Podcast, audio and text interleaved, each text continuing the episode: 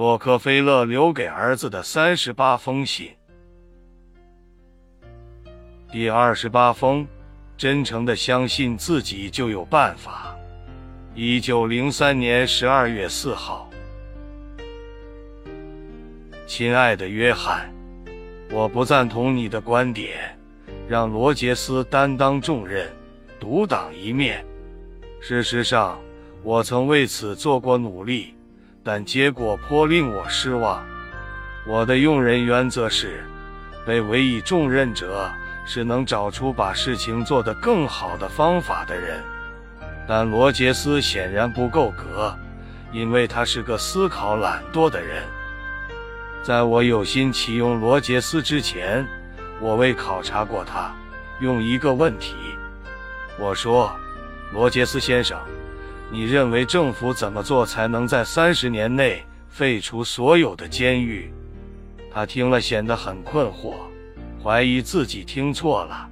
一阵沉默过后，他便开始反驳我：“尊敬的洛克菲勒先生，您的意思是要把那些杀人犯、强盗以及强奸犯全部释放吗？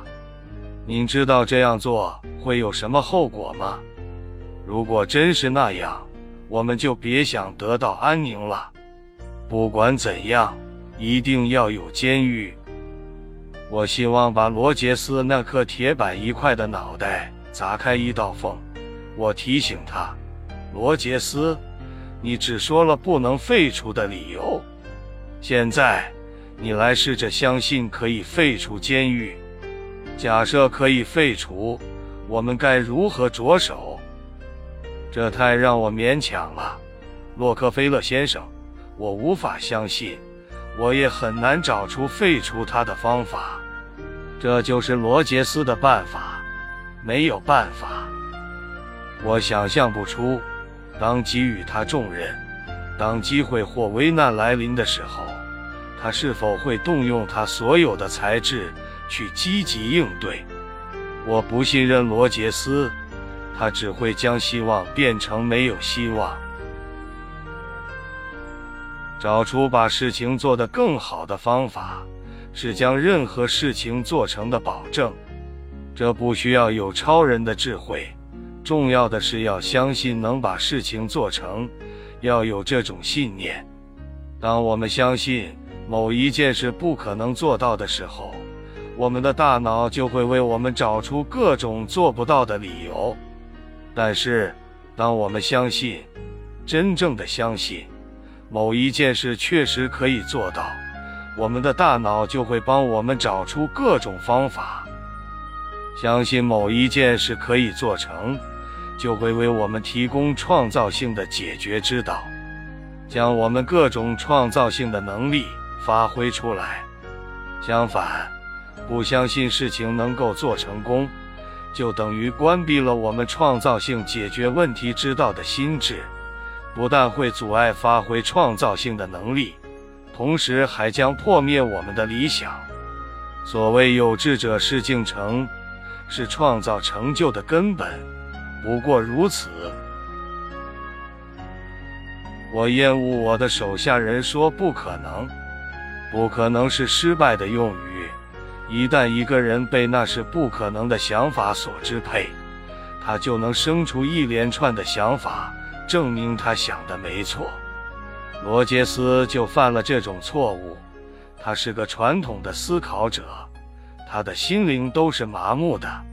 他的理由是，这已经实行一百年了，因此一定是个好办法，必须维持原样，又何必冒险去改变呢？而事实上，往往只要用心去想办得到的原因，就可以达成。普通人总是憎恶进步。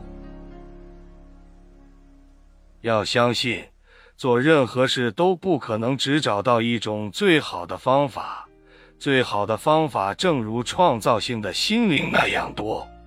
没有任何事是在冰雪中生长的。如果我们让传统的想法冻结我们的心灵，新的创意就无由滋长。传统的想法是创造性的计划的头号敌人。传统性的想法会冰冻我们的心灵，阻碍我们发展真正需要的创造性能力。罗杰斯就犯了这样的错误。他应该乐于接受各种创意，要丢弃不可行、办不到、没有用、那很愚蠢等思想的渣子。他也要有实验精神，勇于到尝试新的东西，这样就将扩展他的能力，为他担负更大的责任做准备。同时，他也要主动前进，不要想。这通常是我做这件事的方式，所以在这里我也要用这种方法。而要想，有什么方法能比我们惯用的方法做得更好呢？各种计划都不可能达到绝对的完美，这意味着一切事物的改良可以无止境地进行。我深知这一点。所以我经常会在寻找一些更好的方法。我不会问自己，我能不能做得更好。我知道我一定办得到，所以我会问，我要怎样才能做得更好？要找出完美想法的最佳途径，就是拥有许多想法。我会不断地为自己和别人设定较高的标准。不断寻求增进效率的各种方法，以较低的成本获得较多的报酬，以较少的精力做更多的事情。因为我知道，最大的成功都是曾经那些有我能把事情做得更好的态度的人。发展同我能做得更好的态度，需要培养，要每天想。我今天要怎样把工作做得更好？今天我该如何激励员工？我还能为公司提供哪些特殊的服务呢？我该如何使工作更有效率呢？这项练习很简单，但很管用。你可以试试看。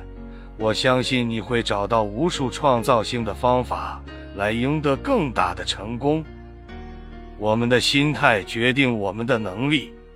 我们认为我们能做多少，我们就真的能做多少。如果我们真的相信自己能做得更多，我们就能创造性的思考出各种方法。拒绝新的挑战都是非常愚蠢的。我们要集中心思于怎样才可以做得更多，如此。许多富有创造性的答案都会不期而至，例如改善目前工作的计划，或者处理例行工作的捷径，或者删除无关紧要的琐事。换句话说，那些使我们做的更多的方法，多半都在这时候出现。约翰，你可以跟罗杰斯聊一聊，我希望他能有所改变。到那时候，他也许就有好日子过了。爱你的爸爸。